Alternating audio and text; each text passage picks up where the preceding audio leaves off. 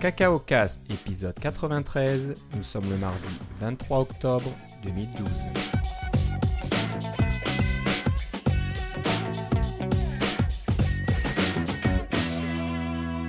Bonjour et bienvenue dans ce nouvel épisode de Cacao Cast. Comme d'habitude, Philippe Casgrain est avec moi à l'autre bout du fil. Euh, Comment ça va, Philippe? Ah, ça va très bien. Et toi, Philippe? Bah, ça va très bien. Euh, C'était encore Noël aujourd'hui. Ouais, Euh, bien sûr, on va parler des annonces d'Apple hein, faites euh, aujourd'hui à San Jose au- en Californie. Euh, beaucoup de choses encore. hein, franchement, là, cette fin d'année est assez riche en annonces et riche en produits. Et puis, Euh. puis pas des petits produits, hein, on s'entend. Pas des petits trucs. Hein, euh, L'invitation laissait penser que ouais, on a une petite chose à vous présenter en plus. Ouais. tout le monde s'attendait à une présentation vraiment centrée sur un, un iPad mini. Euh, et ben non, c'est pas que l'iPad mini, c'était beaucoup de choses, euh, quelques surprises et euh, on va en parler. on va en parler tout de suite. Donc on va faire un petit peu le, le tour des annonces. On va commencer peut-être par le grand absent. Euh, quelque chose qui a été annoncé lors de la- l'annonce de l'iPhone 5, si je ne dis pas de bêtises, Ouais, c'est ça. et qui a même été présenté. Il y a eu une démonstration de iTunes 11, donc qui est une réécriture complète d'iTunes, euh, d'iTunes, je devrais dire. Euh, bon, beaucoup de gens n'aiment pas trop l'application. Moi, ça va. Je pense que j'ai pas trop de problèmes. Elle fonctionne pour moi. J'ai pas à me plaindre, mais euh, c'est vrai que La plupart des gens la tolèrent, je crois. Ouais, c'est un peu ça. Donc, euh, c'est devenu un petit peu le couteau suisse d'Apple. Il y a beaucoup, beaucoup de choses là-dedans. C'est, ça a été rajouté au, au fil du temps. Donc, c'est, c'est sûr que l'intégration est pas toujours parfaite. hein. Il a- on a rajouté des modules par-ci et par-là. Euh, ben, je pense qu'Apple fait ce qu'il euh, doit faire, c'est de, de faire un ménage de fond en comble et puis de revoir, de repenser un petit peu l'interface. Donc, euh, ben, on espérait que ça soit disponible au téléchargement, surtout que ça a été annoncé. Donc, C'était annoncé la pour le mois d'octobre, ouais, c'est ça. je crois qu'ils ont dit fin octobre, si, donc Ouais. techniquement, il y a encore une semaine. Donc C'est ça. ils vont attendre certainement Le soir de début. Voilà, vendredi ou alors mardi prochain, quelque chose comme ça. Donc euh, iTunes 11 devrait arriver. Euh, pas un mot aujourd'hui, ils en ont pas parlé, ils l'ont pas montré, donc euh, ça ne saurait tarder. Euh, donc on, je sais pas, est-ce que tu veux qu'on on parle de la l'événement dans un ordre chronologique ou peut-être dans le, les annonces les plus importantes ou moins importantes? Ah, c'est bon, on peut commencer par, par celui que tout le monde attendait, le iPad mini. Oui. Donc, euh, l'iPad mini, ben, on a presque eu peur qu'il soit pas vraiment annoncé. Oui, parce qu'il un-. Voilà, il a été présenté vraiment à la toute fin, et puis euh, on va en parler un petit peu après, mais il y a, il y a quelque chose de nouveau côté euh, iPad de Retina aussi. Mais donc l'iPad mini a été présenté euh, caché derrière son grand frère, donc euh, ils font une rotation de l'image, et puis derrière l'iPad de, de 9.7 pouces, euh, on voit ce petit iPad mini de 7.9 pouces. Ouais, Donc, euh, Tout le monde disait 7.85, je pense qu'ils ont Ouais. arrondi.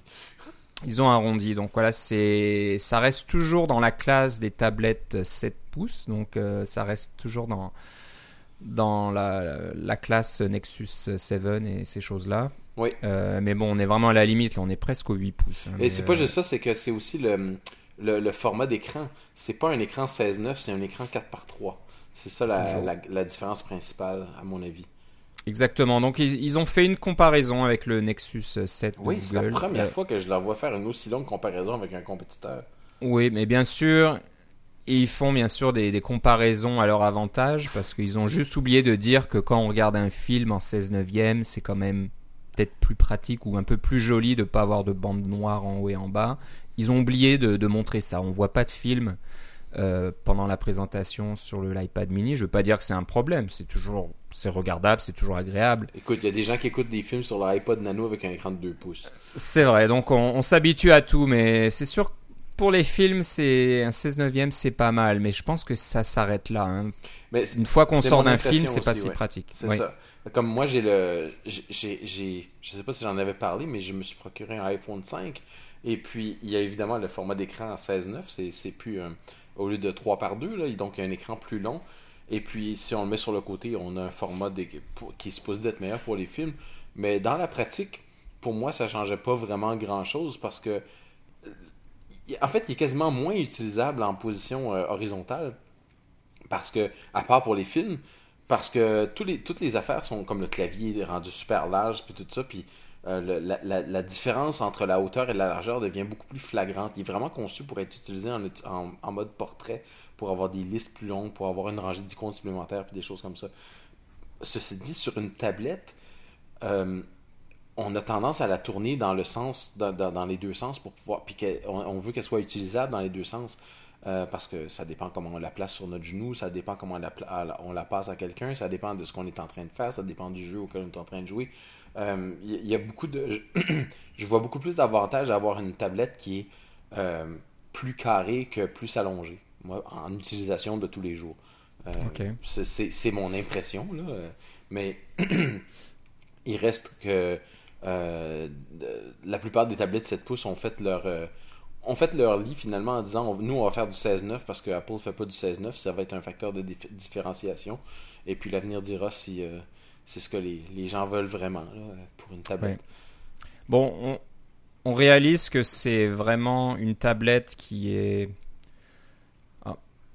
on, on, va pas dire euh, qui, a, qui, a, été faite pour, pour la lecture seulement mais on, on, on, sent qu'il y a un petit peu de la, la, la, concurrence avec Amazon et ses Kindle. Ah, ça, c'est clair, voilà, ouais. Si vous voulez quelque chose que vous voulez lire, qui est pas trop grand, qui est pas trop lourd, etc. Ouais. C'est parfait, l'iPad mini, vous pouvez lire. Ils ont mis à jour l'application iBooks, on va ouais. en parler un peu plus tard. Oui, sans compter Donc, que c'est euh... bon pour les enfants parce que c'est plus petit, c'est moins pesant. rentre plus facilement dans les sacs. C'est bon pour le, meilleur, le milieu d'éducation parce que c'est moins cher, mais oui. pas substantiellement moins cher, on s'entend. Hein? Oui.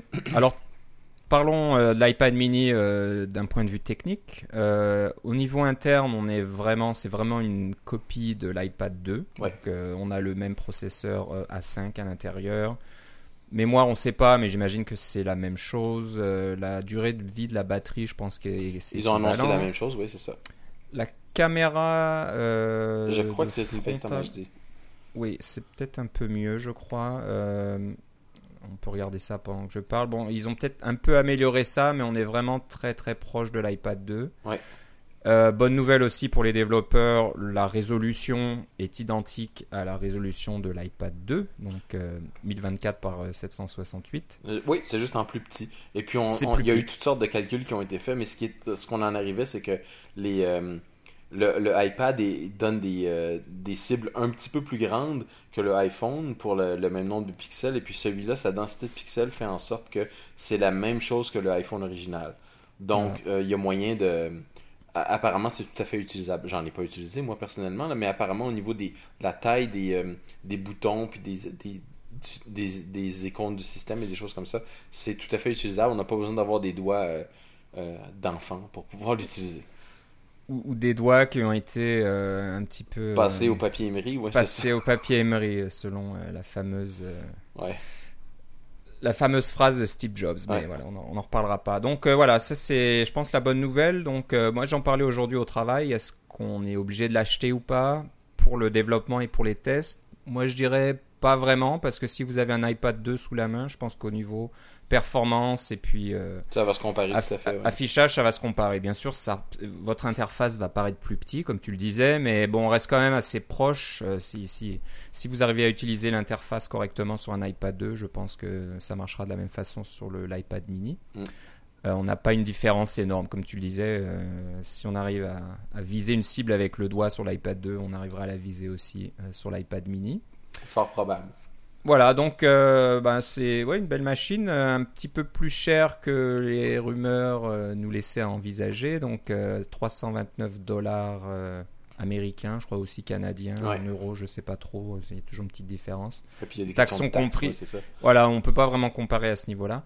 Donc un peu plus cher que prévu, ça reste quand même placé entre l'iPod Touch, le nouveau, nouvel iPod Touch et puis l'iPad 2. Donc l'iPad 2 est toujours à 399. L'iPad 2 existe pour le modèle 16 GB là. Ouais. Existe toujours. Je suis un peu étonné. Je pense qu'ils vont vider les stocks et à mon avis, l'iPad 2 ne passera pas les fêtes. Ça va, il va se... Je serais vraiment étonné qu'il soit encore là euh, en, en, début ouais, 2013. C'est encore drôle parce que ça peut être, ça peut être très important dans, dans le milieu de l'éducation cet appareil-là. Fait que euh, ouais, faut, faut il y a voir, certains appareils, bon. il y a certains Mac qui sont restés très longtemps parce qu'ils étaient vendus dans le milieu, le milieu de l'éducation, alors que qui achète ça, ce truc-là horrible de tout en un?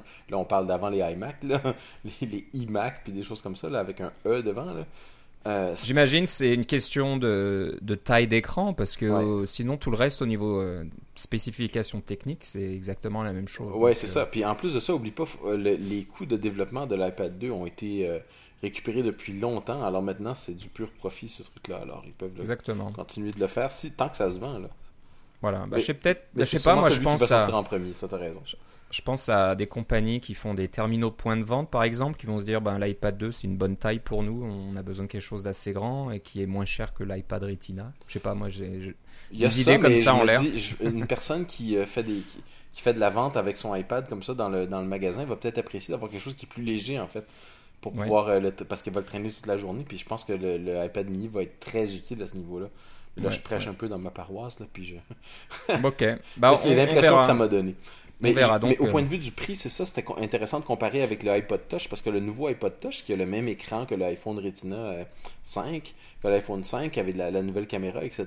Mais le 32 GB est à 300 Alors 300 versus 329 Moi, je trouve que ça aurait été un peu mal vu de le mettre en dessous de 300 parce que il, serait mal positionné par rapport au, euh, euh, au, iPod Touch. Mais ceci dit, les gens qui cherchent un iPad, ils cherchent pas vraiment un iPod Touch. C'est pas le même genre d'utilisation. Tu peux pas le mettre dans ta poche, etc. Mais au moins là, il y a une euh, différence claire entre un modèle à 32 GB qui est beaucoup plus petit, que tu peux mettre dans ta poche, et un modèle à, 16 GB euh, qui est un somme toute plus gros. Là, Mais si tu regardes attentivement une des publicités qui a été montrée lors de la présentation, le, modèle ou le personnage qui filme euh, son, ami, je pense, euh, quelque part. Il sort l'iPad mini de sa poche. il y a une grande poche, mais euh, la poche de son blouson, il sort l'iPad mini. Je pense que ça n'a pas été fait innocemment. Ils, ont vraiment voulu montrer que tu arrives quand même à le mettre dans une poche de, de blouson. Oui. Donc, pas une poche de pantalon, mais Non, parce qu'ils avaient fait le truc avec la poche de pantalon puis la tablette d'Amazon ou quelque chose comme ça qui était toute déchirée. Là, Ouais, ouais, ouais. Donc, bon, on peut dans une grande poche, euh, ça rentre. Ouais, c'est ça. Donc, euh, bah voilà, donc euh, l'iPad mini, on attendait peut-être plus de couleurs au niveau du boîtier, mais ça sera seulement en noir et blanc, comme toute la gamme. Bah, moi, c'est, moi, je m'en foutais un petit peu, hein, à vrai dire. bah pour le reste, je pense que c'est à peu près la même chose. Je crois que, ah oui, la vidéo, on peut enregistrer du 1080p. L'iPad 2 était limité à 720p. Puis euh, il y a toujours une version Wi-Fi, puis une version euh, cellulaire. Donc, euh, Qui je crois est pas 4G en plus? Elle est 4G en plus, donc un peu mieux que, que l'iPad 2. Donc c'est pour ça que je te dis, acheter l'iPad 2 qui coûte 70 dollars de plus mm. pour la même capacité, ça va pas être facile. Mais mm. bon, comme tu dis, il y a, peut-être il y a, y a, de la demande. Ils vont le laisser un petit peu, puis si ça se vend, ça se vend. Si ça se vend pas, eh ben, ils l'enlèveront, on verra bien. Ouais. Euh, bon, ça c'était au niveau iPad mini. Est-ce que j'ai oublié quelque chose? Je pense que c'est bon. Alors, moi, la grosse surprise, je m'y attendais un petit peu, mais j'avais du mal à y croire, c'est une mise à jour de l'iPad Retina. vous le savez, l'iPad Retina est sorti au mois de mars de cette année. Sachant que l'iPhone 5 est sorti avec le nouveau connecteur Lightning, on s'est dit maintenant c'est vrai que l'iPad Retina avec son gros connecteur à 30 broches euh, fait un petit peu vieillot. Mais je me suis dit ils vont patiemment attendre jusqu'à mars de l'année prochaine pour faire une mise à jour, etc. Et eh ben non, grosse surprise, ils annoncent une mise à jour de l'iPad Retina. Avec connecteur Lightning, mais en plus avec un processeur plus rapide, le A6X. Donc voilà, euh, ceux qui ont acheté un iPad Retina il y a un peu plus de 6 mois, ben, bon, sont un petit peu fâchés là. J'ai vu ça sur Twitter euh, à droite et à gauche. Euh, Comme si leur iPad arrêtait de fonctionner. oui, alors c'est pas ça, mais c'est vrai que déjà les, mises à jour sont assez tous les ans, ça change. Donc tous les ans, votre dernier modèle que, que vous aimiez n'est plus le dernier modèle, etc. Mais là, on est passé à 9 mois. Ça ne veut pas dire qu'ils vont faire une, maintenant un cycle de 9 mois pour les iPads. Ils vont certainement. Ils, ont juste voulu remettre tous les modèles un petit peu euh, au même niveau en même temps. Et puis on va repartir à, un cycle d'un an certainement. Donc il va falloir peut-être attendre jusqu'en octobre Peut-être que ce que ça veut dire aussi, c'est que le iPad Retina en fait a été un petit peu prématuré. Tu te rappelles quand il est sorti, tout le monde a dit Ah, il est plus pesant, puis des choses comme ça, il est plus gros, puis Steve Jobs n'aurait jamais laissé faire ça, puis des trucs aussi épouvantables que ça. Euh, mais ça fonctionne très bien, le Retina, mais effectivement, ça prend une plus grosse batterie, puis des choses comme ça. Puis sous certains aspects, il est un peu plus lent parce que veut pas, il faut qu'il pousse quatre fois plus de pixels sur sa carte vidéo. Donc il y a des, des, aspects de performance qui sont curieusement, euh, qui, lui cause des problèmes. Mais là, c'est clair que maintenant qu'ils ont la technologie et qu'elle est au point pour avoir euh, sortir carrément des nouvelles puces pour pouvoir euh, gérer ça dans, le, dans le nouveau iPad, ben pourquoi s'en priver? Puis évidemment, il y a le fameux connecteur Lightning. Il faut, que, que toute la gamme ait, du, le connecteur Lightning. Il y a seulement le iPod classique qui reste là. Il y a le iPod Touch original de quatrième génération et puis le, fameux iPod classique qui sont encore avec ce connecteur-là. C'est vraiment les vieux trucs là, maintenant. Oui. Non, mais je suis d'accord avec toi. Je pense qu'il voulait faire euh, une, distinction assez nette entre l'iPad mini, l'iPad 2 et l'iPad Retina au niveau performance. C'est vrai que l'iPad 2, iPad Retina avait à peu près la même vitesse au niveau puissance de calcul euh, normal. Oui, hein, puis c'est ça. les jeux, etc. C'est ça, mais en fait, mais je te dis même, l'iPad Retina était même un peu plus lent à cause de, de, ces, de tous ces pixels qui devaient se passer sur 5 Donc euh, voilà, je pense que ça a été résolu et ouais, je suis d'accord avec toi. Moi, j'ai toujours pensé que l'iPad Retina était un petit peu sorti trop vite. Euh, c'est un beau tour de force d'avoir un écran d'une telle qualité dans une tablette. c'est encore, c'est encore un écran qui est insurpassé. Il n'y a pas d'écran de cette qualité-là qui existe. Oui, oui. Donc euh, voilà, je pense que c'est resté au même prix qu'avant. Euh, donc vous pouvez maintenant avoir l'iPad Retina tout dernier modèle. On n'a pas eu de détails sur le, le A6X, il est certainement plus rapide que le A5, mais ils sont tous les deux deux cœurs et, euh, ils ont euh, quad-core graphique, ça on l'avait déjà dans le A5X euh, du modèle précédent, donc bon, j'imagine qu'il est un peu plus efficace, un peu plus rapide. Et tout ça attend pour Noël. Tout ça attend pour Noël, je crois. Euh, je pense que la, disponibilité des iPads, c'est un peu confus. Hein. Ils vont pas tous sortir en même temps. Je crois que le modèle Wi-Fi va sortir en premier. Ouais, parce qu'il n'y a, pas besoin d'entendre avec les, compagnies de téléphone cellulaire. Donc 4G, ça va sortir plus tard. Je crois que c'est au mois de novembre. Donc, euh, On encore à temps pour Noël. Et voilà, donc euh, ceux qui ont encore envie de se réveiller à 3h du matin, heure de l'Est, pour commander un iPad vont être contents. C'est reparti pour une, une fois supplémentaire. Voilà, donc ça c'était un peu le tour euh, côté iPad. Donc euh, bon, c'est malheureusement un peu, on s'y attendait un petit peu. À part le nouvel iPad, on n'était pas sûr, mais l'iPad midi, on l'avait déjà presque vu euh, dans des photos volées. Donc c'est un petit peu dommage. J'espère que ça va changer parce que c'était le même problème avec l'iPhone 5. On avait vu les photos avant que ça sorte et c'est vrai que la magie est un petit peu moins présente si on est moins surpris qu'avant. Ah, mais parlant de magie, la grande surprise pour moi, c'était le suivant. Ah ah, donc euh, nouvelle iMac. Oui. C'est vrai qu'on on n'a pas vraiment. Non, il n'y avait pas trop de rumeurs là-dessus. Hein. Moi, j'ai entendu parler d'un nouveau MacBook, et ça s'est passé, on va en parler. Le Mac Mini aussi. Mais iMac, personne n'en avait parlé. Non, c'est le, euh, le, modèle négligé euh, de, des rumeurs. Ouais. Mais ça, ça veut dire c'est parce que son design est tellement bon déjà au iMac. Là. Ils ont montré cette image avec l'évolution du iMac depuis le premier bleu. Le premier bleu avec un écran euh, cathodique jusqu'au jusqu'au dernier. Puis tu vois, il, y a une filiation certaine, mais il y a une évolution. Là, euh, en passant par celui qui était euh, qui s'appelait Tournesol, là, avec la base semi-circulaire et puis l'écran flottant. Là, ils sont vraiment améliorés là-dedans tu, vois toute l'évolution. Écoute, ma, mère a un iMac qui a presque 3 ans maintenant. Et puis, euh, euh, chaque fois qu'elle a de la visite, ses, ses amis lui disent Mais il est donc beau ton ordinateur. C'est un design qui est très très bien fait et qui va, à mon avis, résister très bien à l'épreuve du temps. Le, nouveau, il n'est pas, pas couvert de plastique, euh, du plastique qui jaunit, puis des choses comme ça, et qui vieillit, et qui paraît plus vieux. Euh, il, est fait en aluminium, il a un écran d'une très grande qualité, euh, euh, il, est, vraiment robuste. c'est un design très très réussi. Alors de, dire on va prendre ce design-là et on va encore l'améliorer pour le faire encore plus, encore moins pesant, encore plus affiné, encore plus joli, c'est un pas dans la bonne direction. Ceci dit, j'avais un petit, un petit sourire en coin en me disant, à un moment donné, ils vont faire un iMac qu'on verra pas venir, qui va être leur modèle d'ordinateur euh, pour euh, justement pour les, les parents et des choses comme ça, les gens qui veulent avoir plus qu'un Mac mini mais moins qu'un Mac Pro. Euh, et ils vont faire quelque chose d'encore encore plus révolutionnaire puis qu'on n'aura même pas vu venir. C'est leur. Je pense que c'est l'appareil sur lequel ils peuvent jouer le plus pour continuer à faire des évolutions du design. Un peu comme le iPod Nano dans la ligne des iPods, c'est celui qui, qui, est tout le temps modifié à chaque fois qu'ils en font un. Le, le, le, iMac a vraiment cette, euh, bien qu'il y ait une forme de base, ils ont beaucoup plus de liberté au point de vue du stylisme et puis toutes les avancées qui sont faites au niveau technologique, on va en parler, là, qui, leur permettent de faire ça, c'est, absolument fascinant. Mais la qualité du design est, très très impressionnante.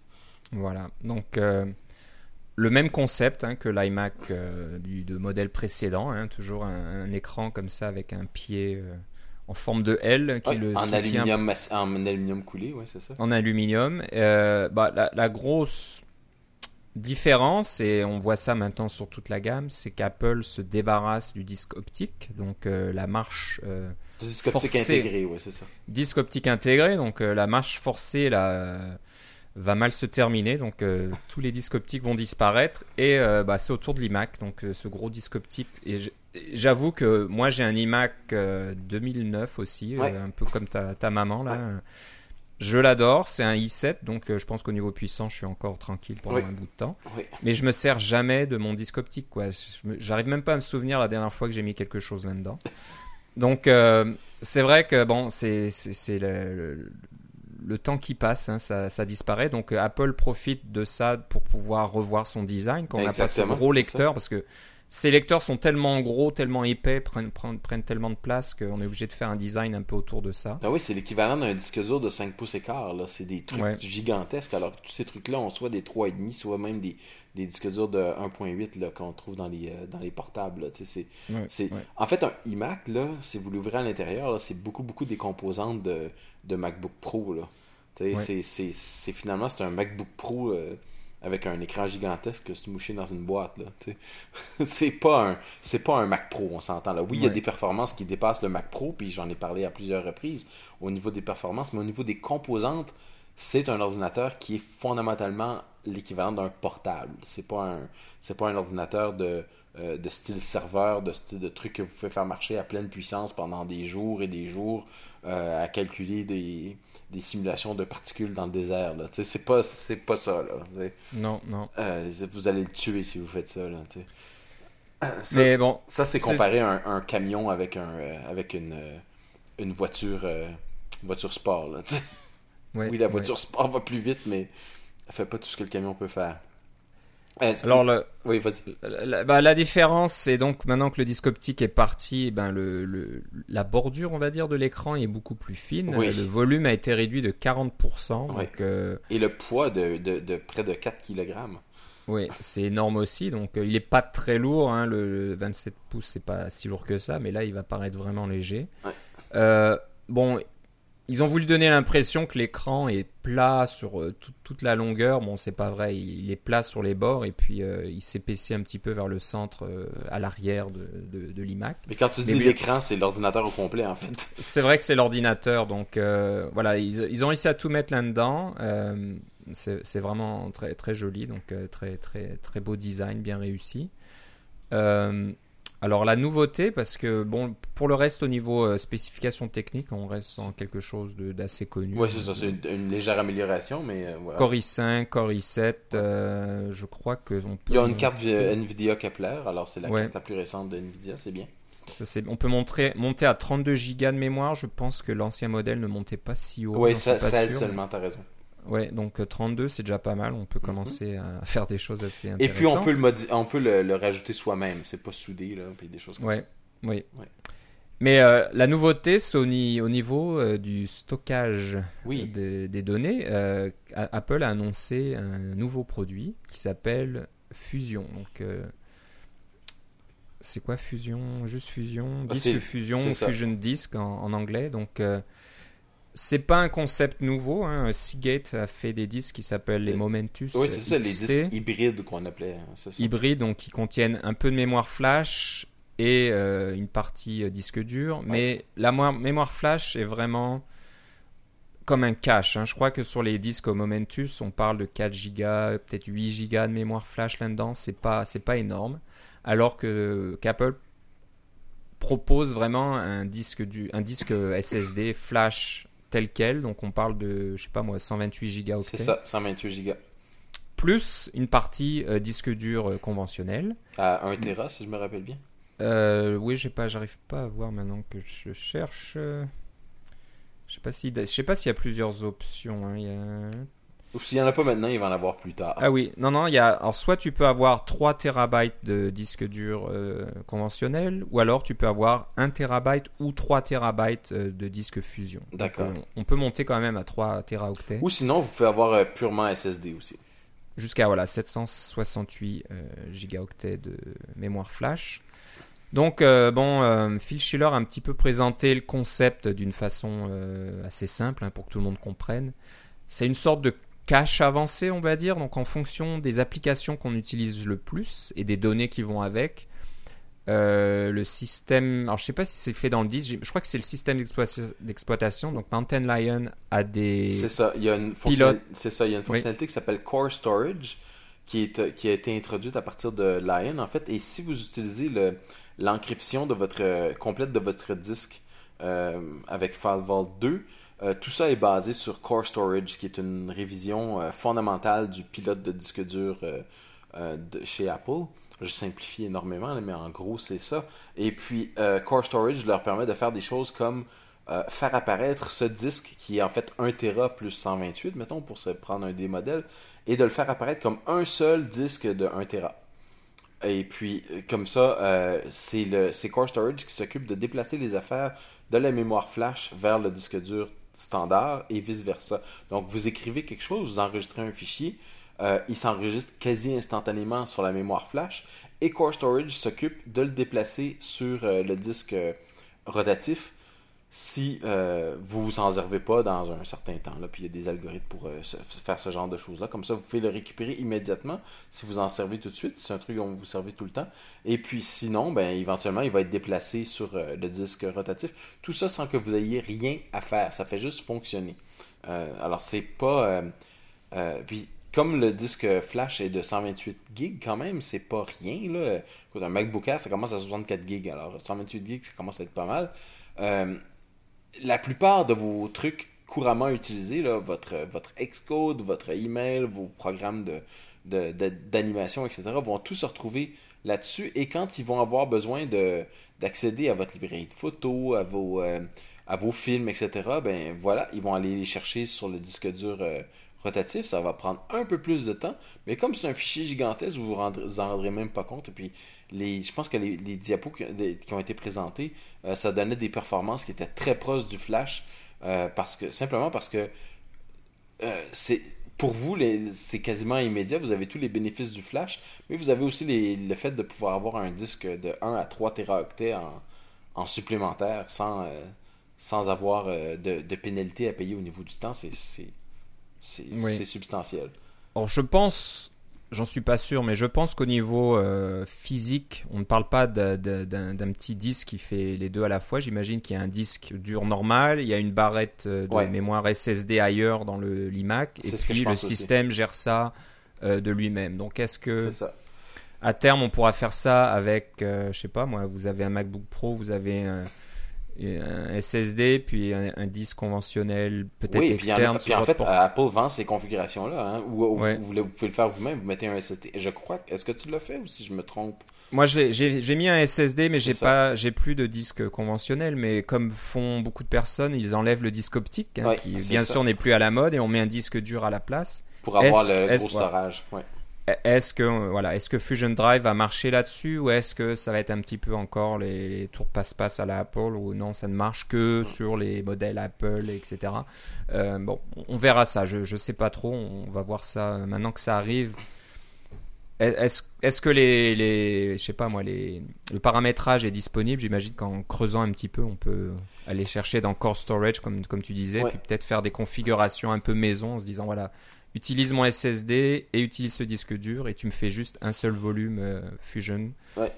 Bon, ça, soulève un certain nombre de questions. Le, le- la question principale que j'ai, c'est. euh, il me semble que ça a déjà été fait ailleurs, ça. Puis Apple, dit, euh, ils ont tendance à dire Ah, on a fait ça, ça marche super bien, regardez-nous, on est bon, mais ça veut pas dire que ça n'a pas été fait ailleurs. Puis j'ai pas. euh, S'il y a des auditeurs qui ont vu ça ailleurs, là, sur, euh, que ce soit sur Windows ou sur Linux ou des choses comme ça, vous pouvez nous faire, faire parvenir sur, euh, sur Twitter. Euh, J'aimerais bien. J'aimerais bien savoir parce que ça, ça me dit quelque chose, il me semble que j'ai déjà vu ça ailleurs. Donc c'est pas pas nouveau, hein. Tu parlais des disques hybrides de, de Samsung de, de Seagate, mais il me semble qu'il y en avait des avec un peu plus de mémoire encore. Mais peut-être que ma mémoire est défaillante. J'espère que j'ai pas non. mémoire flash, là, mais.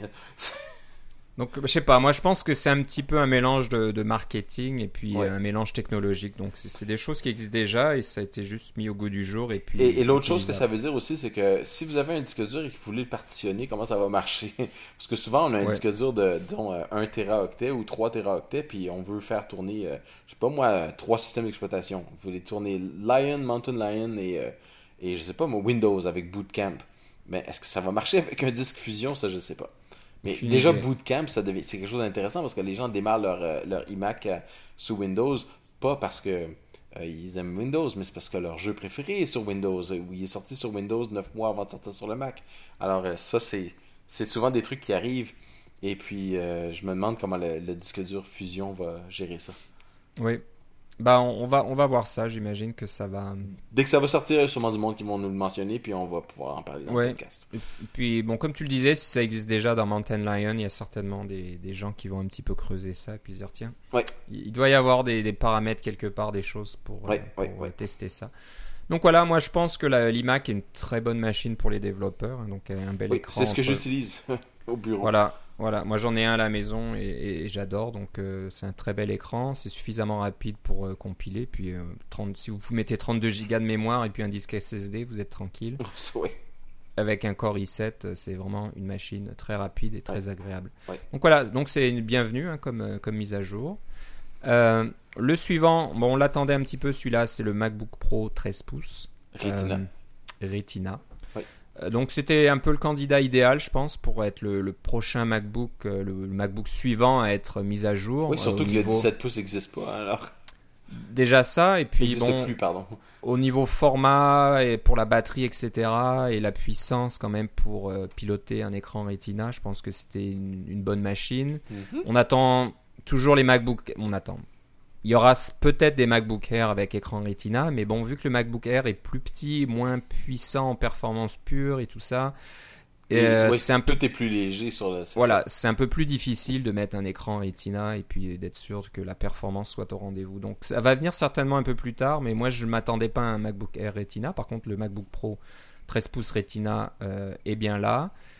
Comme euh, son grand frère l'iMac, le disque optique est parti, comme euh, le, ou le grand frère MacBook Pro 15 pouces Ouais, aussi. Donc euh, disque optique est parti, donc il est euh, 30% plus fin, je crois, en épaisseur ou quelque chose comme ça, ou même Mhm. 40%, il est, il est beaucoup, beaucoup plus fin. Euh, L'écran. Retina. Donc, euh, tu me disais en préparant l'émission que la résolution euh, en, pix, en, En point, finalement. point, en point est la même qu'avant, hein, 1280 par 800, donc ça n'a pas changé. Par contre, en pixels, tout a été doublé euh, dans les deux sens, hein, donc euh, 5560, euh, pardon, 2500. 2560 par 1600. Ouais. Donc très très belle qualité d'image pour euh, les photos. Euh, Phil Schiller encore une fois disait que c'était la machine idéale pour les, les photographes par exemple en déplacement hein, pour regarder ces photos euh, en haute résolution. Pour nous les développeurs, c'est agréable au niveau euh, qualité euh, texte. du texte, mais est-ce qu'on y gagne vraiment à moins qu'on l'utilise en résolution native, donc en 2560 par 1600, ça fait du texte un peu petit, mais bon, vous pouvez voir votre simulateur d'iPad en et encore, je sais même pas s'il rentre encore euh, là-dedans, ça serait ça serait à voir. Euh, non, il rentre pas parce que le, sim- Ouais. le iPad c'est par 768. Alors euh, Ouais. quand tu mets quand tu mets tout le, le Chrome qui est autour du simulateur et puis la barre des menus, ça rentre pas. Donc voilà, même ça, c'est un peu limite. Donc euh, bon, je pense que c'est quand même une belle machine pour ceux qui cherchent un peu plus de portabilité. Il est beaucoup plus, beaucoup, oui, be- beaucoup plus léger aussi. hein, tu Ouais. notais ça. Il est à peine plus lourd que le MacBook Air 13 pouces. Ouais. Euh, 270 grammes pour être précis. Voilà, donc euh, là, on se dit, j'ai besoin d'une machine légère parce que je me déplace en transport en commun ou je suis souvent, souvent, pardon, souvent chez les clients. J'ai besoin de quelque chose de léger, petit, mais quand même performant. Je peux faire des compilations, je peux, je peux montrer euh, mes applications, etc. Je pense que c'est c'est une Je bonne peux machine. brancher un moniteur externe pour pouvoir faire des, des trucs plus gros, ouais, c'est ça. Voilà, exactement. Donc, euh, en plus, il vient avec euh, du SSD. Je vais regarder un Oui, petit peu uniquement les des SSD. De 128 à euh, 768.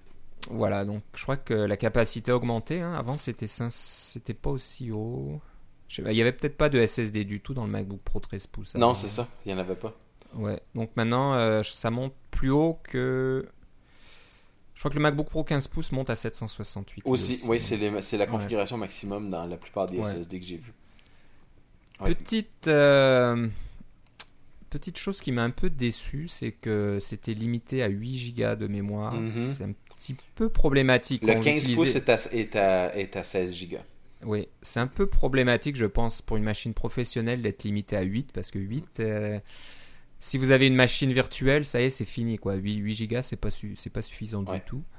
Euh, alors j'étais un petit peu surpris par ça. Euh, il est plus petit, il y a moins de place quand même. Euh, ça, deux barrettes de 8 Go, ça prend pas tant de place que ça par rapport à deux barrettes de 8. bon. Mm. C'est soudé sur la carte mère encore une fois, mais un, peu décevant. Pourquoi avoir une, une, limitation en mémoire comme ça assez basse Un peu bizarre? Donc ça va, ça va probablement limiter certains utilisateurs. Moi, ça m'aurait limité. Si, si je devais choisir d'acheter un MacBook Pro, je prendrais pas le 13 pouces juste pour ça, parce que je peux pas mettre assez de mémoire dedans. C'est ça, c'est ça.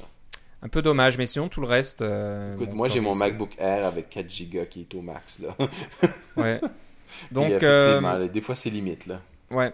Donc USB euh, 3 maintenant commence à se démocratiser un peu partout. Thunderbolt est toujours là. Mm-hmm. on a des connecteurs HDMI aussi et puis, puis c'est tout, je crois. Donc, euh, bon, moi, c'est une, mise à jour euh, qui tombe bien. Euh, la, chose qui va être intéressante aussi, au niveau de l'écran, c'est que je, l'ai dit dans sa résolution native de 1280 par 800. Moi, je trouvais pas que c'est un écran extraordinaire, le, MacBook Pro 13 pouces. En fait, le modèle 13 pouces non Retina, je recommanderais pas à grand monde de l'acheter parce que c'est c'est pas un écran qui est très joli, c'est pas un, ça fait des gros pixels, ça fait euh, et puis, en, termes d'espace vertical, là, pour pouvoir voir des, pages, là, euh, c'est pas beaucoup 800 pixels de haut. Là, on n'est pas tellement loin euh, des, de la résolution VGA ordinaire de 1024 par 768. Là, même le MacBook Pro, même le MacBook Air 11 pouces, il y a 1366 par, par 768, je pense.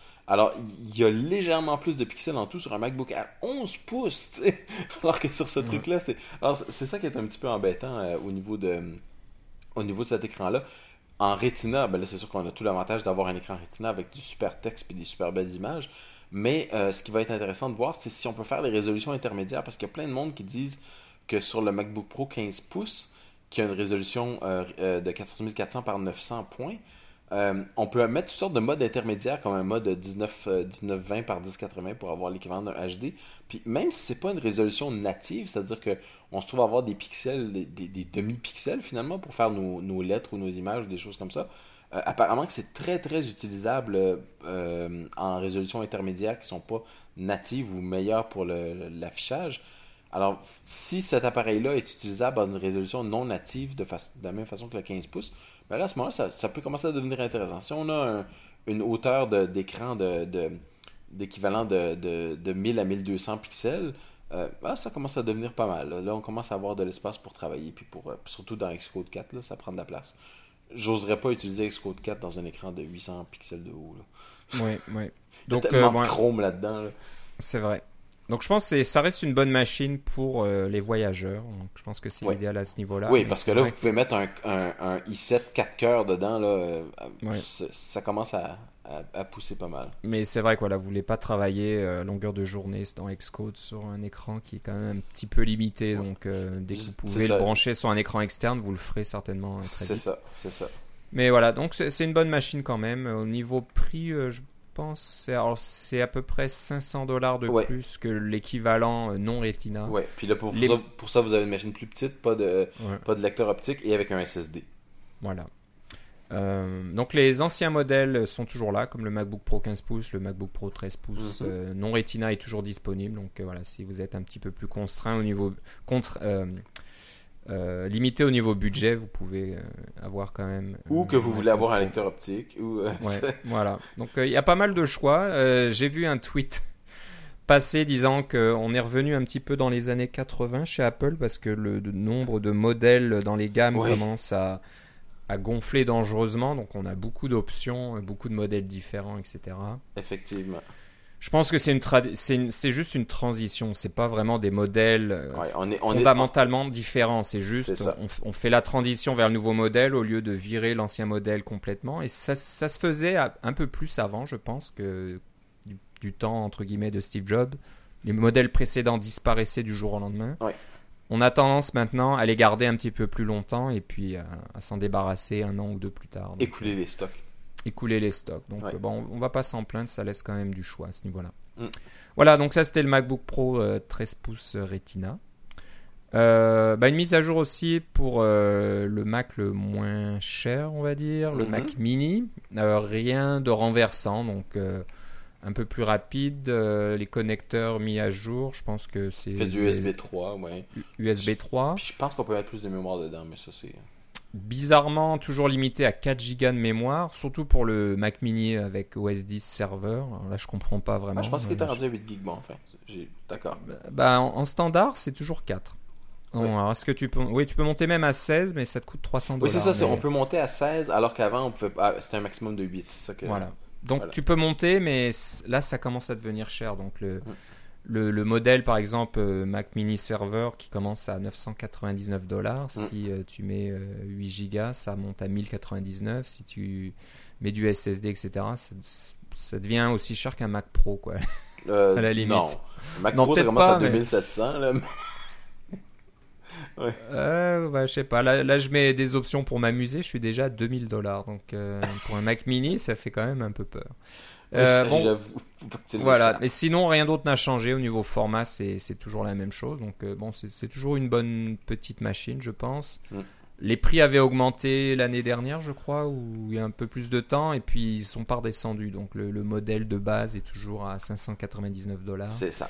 Alors que je crois qu'au tout début, on était dans les 499 pour le modèle de base, je pense. Oui, Donc, oui. ça a augmenté, puis c'est jamais redescendu. C'est un petit peu dommage pour euh, des gens comme moi qui voudraient peut-être avoir un Mac mini comme euh, serveur iTunes et puis euh, le brancher sur sa télé à, à longueur de temps. Euh, 600 dollars, ça fait un petit peu cher pour ça. Donc bon, Mm. j'hésite toujours. Je pense que l'Apple TV le remplace tant bien que mal. Ça, ça fait pas autant de choses, mais bon, ça marche pas trop mal. Mais voilà. Donc la- le Mac mini comme, comme Mac multimédia branché à la télé. Je sais pas si ça a vraiment un gros succès à ce niveau-là. Euh, bon, la plupart des personnes à qui je parle qui ont des Mac mini, c'est ça qu'ils font avec. c'est ça qu'ils font. Ok. Bon, bah c'est. Je pense que le connecteur HDMI sur le Mac mini est une, est un, euh, le- est une acceptation tacite de, ce, Ouais, de ce- cet état de fait. Ouais, ouais. Euh, puis je pense que c'est tout. hein, Le Mac Mini. Ouais. C'était un petit peu, euh, un petit peu ça. Ouais. Euh, bon. Un autre grand absent, mais on le savait, maintenant on le sait que c'est pas la peine de l'attendre avant 2013, c'est Ouais. le Mac Pro. hein, on en parlait un petit peu. Le Mac Pro, lui, qui n'a même pas été euh, mis à jour à aucun niveau. hein, C'est toujours de l'USB 2. Ils ont, même, ils ont même pas fait une mini mise à jour euh, à nouveau avec USB 3 ou Thunderbolt ou je sais quoi. C'est toujours USB 2, Non, toujours euh, vieux truc. Mais Tim Cook a- avait laissé entendre il y a quelques mois que oui, juste après travaillait- la WWDC. là, voilà, c'est ça. il, il travaille sur un nouveau modèle et il sortira en 2013. Donc voilà, Moi, je pense qu'ils sont retardés par les, euh, les puces de Intel qui sont, euh, ils sont pas capables de, de sortir la nouvelle génération. Ils ont pas les, euh, les, les yields, c'est quoi le, le mot français là? Ils ont, sont pas capables de, de sortir la- les puces en quantité suffisante pour pouvoir les, les utiliser. Puis il y a trop de déchets, ouais, il y a trop de, trop de trucs qui marchent pas. Donc euh, bon, ça, ça va venir. Apple devrait juste acheter Intel. Bah c'est vrai, on se demande. hein, euh, mais je sais pas. Ou alors ils vont essayer de faire des, des, des puces ARM qui soient beaucoup plus puissantes pour les, les serveurs et les grosses Ah oui, c'est ça. Tous les ordinateurs Apple vont mettre, au lieu de tourner sur Intel, vont maintenant tourner sur ARM. Et puis là, il va falloir juste. Tim Cook va monter sur la scène et puis va vous dire Ah, c'est facile, vous allez dans Xcode, puis vous appuyez sur. euh, vous changez de compilateur, puis euh, de, de processeur, puis voilà, vous pouvez compiler pour ARM. Ça serait pas étonnant parce que tu sais, avec euh, l'économie d'échelle, Ouais. ils pourraient te mettre, euh, moi, je sais pas, moi, 8 ou 16, euh, 16 processeurs ARM sur une seule carte et puis Ouais. les mettre. Puis pas Faire ça, tourner ça en les, processeurs ARM consomment beaucoup moins d'énergie que les processeurs Intel. hein. C'est pas pour rien qu'il n'y a pas un seul téléphone intelligent. Non, c'est pas vrai. Il y en a quelques-uns, mais vous voulez pas les acheter. euh, Ouais. Qui fonctionnent avec des processeurs Intel. Là, tu sais. Ouais. Euh, alors, euh, oui, il y a beaucoup d'avantages. Mais la raison principale pour laquelle ils l'ont pas encore fait, c'est que, c'est que ça, leur, ça leur coûterait très très cher de faire cette transition-là en ce moment. Ceci dit, Ouais. Apple a, fait, a déjà fait trois transi- euh, deux transitions processeurs. 68K à PowerPC et PowerPC à Intel. Intel à ARM, Ça va arriver, à mon avis. Oui, oui. Ouais. Surtout qu'ils ont de plus en plus de contrôle. Ils font leur propre design pour euh, l'iPhone 5, euh, Ouais. des puces. Euh, Je serais pas étonné qu'ils commencent à travailler sur leur propre design pour euh, les Écoute, ça serait pas vraiment surprenant que ça soit ça la prochaine évolution des MacBook Air. Ouais, ouais. Donc, euh, bah, vous l'avez entendu ici en premier, on en a parlé. Suis on verra ça la- l'année prochaine. C'est ça. Euh, bah pour, pour euh, clore l'émission, on va parler rapidement de iBooks. Donc, une nouvelle version euh, iBooks pour euh, iOS version 3 qui est censée être disponible aujourd'hui. Quand j'ai regardé tout à l'heure, elle n'était toujours pas Hey, disponible. moi, j'ai regardé, elle elle l'était, alors tu, tu le feras après. Ah, elle est à l'instant. Voilà. Ouais, maintenant, la version 3. Donc, la différence, maintenant, on peut lire, on peut faire défiler le texte. Moi, je, je sais pas, il va falloir que je teste pour voir si ça, ça vaut le coup. Moi, j'aime bien tourner les pages comme un, un livre normal, un petit peu. Ouais. Et apparemment, certaines personnes aiment bien faire défiler le texte comme un, sur un Ouais, navigateur. comme dans Instapaper ou quelque chose comme ça. Un peu ça. Alors quand j'ai entendu ça, j'ai croisé les doigts, je me suis dit ça y est, iBooks pour Mac va, va sortir parce qu'ils vont faire la version, on peut faire défiler la page comme sur un navigateur web. Et ben non, on attend toujours iBooks pour Mac. Et je, là, avec leurs écrans Retina, pourquoi ils font pas? Je Ah! comprends. Alors je comprends pas. Moi ça me dépasse. Alors est-ce que iTunes 11 va inclure les livres? Ça serait possible. En mode plein écran, pourquoi pas? J'espère. Ça- Ça manque vraiment parce que si, pourquoi je peux pas lire mon livre sur mon Mac? Je Ouais. comprends pas. Donc Ouais. euh, là, ça manque vraiment. Amazon a ses lecteurs sur toutes les plateformes qui existent et euh, iBooks, on est limité à l'iPad et l'iPhone. Ouais, mais c'est ça, c'est la différence entre Amazon et Apple. Amazon, c'est une compagnie qui vend des livres. Apple, c'est une compagnie qui vend des, des du hardware. Alors, si vous voulez lire votre livre, vous achetez un iPad ou un iPhone. Voilà. C'est ça notre solution. C'est certainement ça. On verra. Alors peut-être que ça arrivera jamais. Euh, C'est un peu comme le kit de développement pour l'Apple TV que j'attends. Je pense que ça n'arrivera Ceci dit, jamais. il existe un, un logiciel qui permet de lire euh, des EPUB sur votre Mac. Ouais. Euh, fait par. euh, oh, ça y est, moi, son nom m'échappe. Euh, celui qui a fait euh, un client FTP, là, Anarchie, Interarchie, etc. Là, euh. Peter. Bon, son nom va, va me revenir plus Je tard. pourrais pas t'aider. Je connais pas. Ouais, c'est ça, mais il a, il a fait un petit programme euh, qui permet de lire des EPUB qui sont en fait un fichier HTML euh, super simplifié là, sur votre Mac directement. Alors, si tu un livre, pas un iBooks, là, mais un, un livre en EPUB que tu lis sur ton, ton, sur ton i- iPad, tu peux le lire aussi sur ton Mac avec ça. Ok. Donc euh, voilà. En attendant iBooks pour Mac, je si je jamais il sort. euh, tantôt. Ok. Euh, bah, aussi une mise à jour de iBooks Author, donc pour créer des iBooks. Il y a Ouais. une application qui avait été aussi annoncée dans un, lors d'un événement spécial à New York Il y a près d'un an maintenant. il y a près d'un an, je crois. Mise à jour, je pense que ça a été arrangé parce que le, la version, première version était pas mal limitée. Il y avait beaucoup de choses qui manquaient, donc ils ont ajouté beaucoup plus de, de choses au niveau des widgets, là, des animations, Voilà. des mises en page, etc. Euh, donc ça va intéresser euh, les, les- les éditeurs de, de livres euh, iBooks, donc euh, une bonne chose pour eux. Oui. Et ben, ça conclut, je pense, notre tour de. Ben, justement, tu parlais d'éditeur. Moi, j'ai juste un petit commentaire éditorial. On a parlé du fait que les, euh, les, les Mac n'ont plus de lecteur optique. En fait, si vous voulez acheter un Mac aujourd'hui avec un lecteur optique, vous avez trois choix. Vous avez le, les MacBook Pro non Retina, donc les, vieux, les vieilles machines. Vous avez le Mac Pro, une très vieille machine. Et puis, c'est tout. Euh, Si vous voulez un, lecteur optique, il va falloir l'acheter en externe. C'est un Super Drive, ça coûte 80$. Et ça se branche dans euh, tous les Mac euh, récents. Là. Euh, Ça marche en USB 2, euh, ça, ça se branche directement dans la prise, pas besoin d'adapteur de courant. et puis c'est pas très joli, parce que ça fait une bebelle qui part à côté de votre ordinateur. Vous avez un bel iMac avec un clavier sans fil, une souris sans fil, puis un truc avec fil qui est branché dessus. Ouais. Mais j'ai eu la, la réflexion suivante. Moi, j'ai des vieux ordinateurs ici, comme la plupart de nos auditeurs, peut-être euh, euh, des, Mac mini, puis des choses comme ça. Puis quelquefois, j'ai besoin de prendre un DVD que j'ai acheté, puis d'en faire un film pour qu'on puisse le regarder sur l'iPad quand on est en voiture, etc. Ou euh, carrément faire un CD de musique pour passer à quelqu'un qui puisse l'écouter, etc. J'ai un besoin occasionnel, très occasionnel d'un lecteur. Mais je me suis dit, ah, avec mes vieux ordinateurs, c'est pas grave, j'aurai pas de problème. On va toujours pouvoir euh, euh, lire ou écrire des, des CD ou des DVD. Eh bien, figurez-vous que je me suis rendu compte que sur mes trois ordinateurs, il n'y en a pas un qui est capable de, de graver des, euh, des CD ou des DVD correctement. Même certains qui sont même pas capables de lire les DVD. Les lecteurs ont tellement pas servi que quand je mets un disque dedans, il leur crache puis il dit non, on peut rien faire avec ça ou il y a des erreurs ou des choses comme ça. Alors sur mes vieux ordinateurs, évidemment, plus ton ordinateur est vieux, plus le, plus le, système a des, chances de pas bien marcher. Et effectivement, c'est ce qui s'est produit. En ce moment, j'ai pas les moyens de, graver même un CD de musique. Et, ce que je me disais, c'est que euh, je, me, mets dans, deux ans où j'ai acheté un nouveau Mac mini puis un iMac peut-être, puis j'ai mon MacBook Air qui n'ont aucun lecteur DVD. J'achète un SuperDrive et je peux le partager entre les trois. Alors si je suis sur mon MacBook Air et puis que je veux graver un CD de musique, pouf, je peux graver un CD de musique, je branche le lecteur, c'est fini.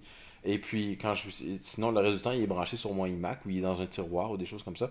Euh, on, le prend quand on en a besoin. Puis, si jamais il arrive quelque chose, on l'échappe ou il est brisé ou on, met un disque dedans et puis c'est un disque euh, de 3 pouces et demi, puis ça, ça reste coincé, il y a quelque chose qui marche pas. Eh bien, on peut le réparer lui-même ou euh, parce qu'il est sous garantie, ou on peut carrément le remplacer, puis c'est pas si cher que ça. Mais on a besoin d'avoir juste. Je, n'ai besoin juste d'un lecteur optique. Je n'ai pas besoin d'un dans chacun de mes ordinateurs. Puis, somme toute, si aucun des ordinateurs en a un, je vais sûrement m'en acheter un séparé. Et puis, j'ai pas besoin de le traîner avec moi. J'ai pas besoin de l'avoir euh, tout le temps dans mes ordinateurs. J'ai pas besoin de payer pour trois lecteurs optiques dont je ne me servirai pas. Puis, somme toute, je suis d'accord avec le fait qu'on enlève le lecteur optique tant qu'on en a euh, la possibilité d'en avoir un externe. Puis, un pour la maison au complet. C'est amplement suffisant. Euh, c'est vraiment le, maximum dont on a besoin, à mon avis. c'était mon petit commentaire éditorial. Au début, je croyais pas que c'était une bonne chose. J'ai quand même acheté un MacBook Air parce que j'avais tous mes autres ordinateurs qui avaient des lecteurs optiques. Là, je me rends compte que ça marche pas super bien le lecteur optique, puis je suis content d'avoir l'option d'en avoir un externe. Donc euh, la leçon à tirer de, de, ce que tu viens de dire, c'est d'utiliser vos lecteurs optiques de temps en temps. Euh, il faut, les maintenir en vie. Mettez-lui un petit DVD euh, une fois par mois, là, tous les 2-3 mois, pour pas qu'il y ait trop de poussière qui s'accumule là-dedans et que ça. prenne la rouille. Donc voilà, on en est arrivé là, c'est un petit, un petit peu rigolo. Ok, ben avant de finir, je pense que tu as des questions de nos auditeurs et tu voulais parler un petit peu OpenSSL. Donc euh, on, a, on a décidé d'en parler à la fin pour euh, bon, on, est quand même, on était quand même excités de partager un petit peu tout ce qui a été annoncé euh, aujourd'hui par Apple avec vous. Mais voilà, tu as une petite question côté OpenSSL, donc de quoi s'agit-il? C'est ça. Alors, si vous essayez de compiler des, des programmes qui utilisent OpenSSL, par exemple, vous voulez mettre quelque chose sur le Mac App Store et puis vous voulez faire de la vérification des reçus. On en a déjà parlé dans, quelques épisodes précédents. Euh, vous pouvez utiliser une librairie qui s'appelle OpenSSL qui vient avec votre Mac, euh, qui vient avec tous les Macs en fait, et qui vous permet de faire euh, de la cryptographie sans avoir à intégrer vous-même des programmes de cryptographie dans votre logiciel. Donc, euh, c'est euh, relativement sécuritaire, ça fonctionne bien, c'est quelque chose qui est ouvert, mais Apple a fait quelque chose dans euh, macOS 10.7 et si je me rappelle bien, définitivement dans 0.8, mais peut-être même dans 0.7, c'est qu'ils ont rendu les, tous les appels à OpenSSL obsolètes ou dépréciés ou deprecated en anglais. Ça veut dire que si vous compilez et puis que vous intégrez les, les fichiers .h OpenSSL, vous avez des tonnes de warnings dans votre code qui vous dit, dans votre code qui vous dit euh, euh, ah, attention, cette méthode-là est dépréciée, cette méthode-là est dépréciée, etc. Puis ça vous fait toutes sortes de warnings. Et puis si vous êtes comme moi, puis vous voulez toujours compiler votre code sans aucun warning, euh, parce que même on peut mettre les warnings comme étant des erreurs, tous ces avertissements-là sont vraiment barbants. Et puis bon, on peut vivre avec, parce que bon, OpenSSL va sûrement rester sur votre Mac pendant pour un futur, euh, enfin encore au moins quelques années, là, donc c'est pas si pire. Mais j'ai eu souvent des questions d'auditeurs, souvent dans le sens, je n'ai eu au moins deux, puis j'ai eu des conversations avec, euh, d'autres personnes euh, autrement que sur Twitter, pour savoir comment, comment faire pour ne plus avoir ces warnings-là et ces, avertissements-là. Ma solution au départ, c'était de prendre OpenSSL sur le site web et de l'intégrer vous-même à votre programme. Alors, vous pouvez prendre OpenSSL, le compiler dans votre programme, soit sous forme de librairie, soit sous forme de, framework, soit sous forme de librairie statique que vous intégrez directement dans votre code, particulièrement sur iOS. Mais c'est pas super, euh, euh, super bon parce que, bon, il faut que vous appreniez comment compiler OpenSSL, puis il y a peut-être des, détails que vous n'avez pas vus, le 64 bits versus le 32 bits, etc. Bon, c'est un peu barbant, puis ça demande quand même une certaine connaissance de la compilation des projets open source, etc tout ce que vous voulez faire, c'est enlever les warnings finalement. Puis, plus aussi, vous voulez plus être attaché à une version particulière d'OpenSSL euh, qui va peut-être différer de celle qui va sortir dans euh, qui est sortie dans 10.8 ou qui va sortir dans 10.9, etc. Euh, heureusement pour vous et pour moi, Jonathan Wolf French a décidé d'écrire ce qui est l'équivalent d'un d'un tech note de Apple, mais qui vous dit comment compiler OpenSSL et l'utiliser correctement dans vos projets, que ce soit iOS ou macOS, sur son blog. On a ça dans les notes de l'émission. Il l'a mis de façon très détaillée, mais aussi très simple. Donc, c'est facile pour, euh, si vous avez le moindrement de connaissances avec euh, Xcode et ou en programmation, vous pouvez carrément, euh, puis évidemment, vous avez des connaissances d'OpenSSL puisque c'est ça qui vous intéresse. Vous, pouvez facilement l'intégrer dans vos projets en, suivant ces instructions. J'ai trouvé que ça valait la peine d'être mentionné parce que c'est quelque chose qui est un peu un un peu magique, là, des fois, là, quand on prend un projet open source, on essaie de l'intégrer. Et puis, j'ai trouvé que c'était bien documenté, c'était le temps de le faire, euh, et puis c'était le... Euh, comme Apple a, vraiment rendu ces trucs-là obsolètes, et, et ceci dit, ils ont une bonne raison de le faire, c'est qu'ils ne veulent pas que vous soyez attaché à la version qui est sur le système, ils veulent pouvoir la changer. Et puis, OpenSSL, pour pas faire trop trop d'éditorial, ils ont tendance, avec chaque révision, là, la, disons la 0.7, la 0.97, la 0.98, etc., ils ont tendance à, changer les API juste un petit peu légèrement, ce qui veut dire que vos, euh, comme c'est des API en C, euh, il n'y a plus de compatibilité binaire parce que la signature de la fonction n'est pas la même, etc. Alors vous essayez de, charger la fonction depuis votre API en C et puis pouf, ça plante parce que la fonction n'existe pas, vous appelez nul, vous crachez, etc. C'est pas très bien de faire ça dans du code de sécurité. Bref, ils font pas super attention avec la compatibilité binaire d'une version à l'autre, parce que c'est tout du code euh, C. Alors de pouvoir utiliser une version qui est la celle que, spécifique que vous utilisez, puis quand vous faites la mise à jour, vous faites la mise à jour selon vos propres termes, c'est une bonne chose. Donc c'était un... Par la bande, c'est une bonne chose de Apple, c'est sûrement ça qu'ils ont voulu faire, mais euh, ça rend la vie difficile à la plupart du monde d'avoir ce genre de documentation-là. Euh, écrit par un tiers parti, mais quand même bien écrit. Euh, ça vaut la peine d'être souligné. Je vous encourage tous à aller voir si vous utilisez, même sur le Mac App Store, vous faites la vérification de vos reçus. Là, vous devez euh, carrément passer à cette nouvelle méthode-là pour euh, éviter d'avoir les avertissements puis éviter de, vous attacher à une version d'OpenSSL. Voilà. Donc, bah, je lisais un petit peu la, note pendant que tu parlais.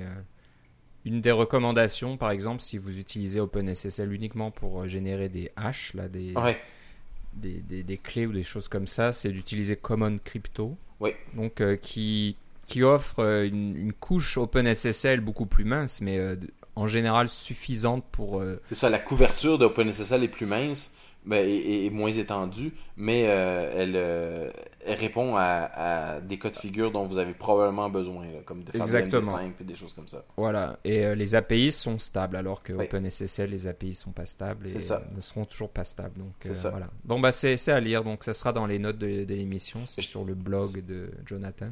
Oui. Wrench, R-E-N-T-Z-S-C-H.tumblr.com. Oui. Et vous trouvez certainement le post assez récent, j'imagine. Oui. C'est un des derniers.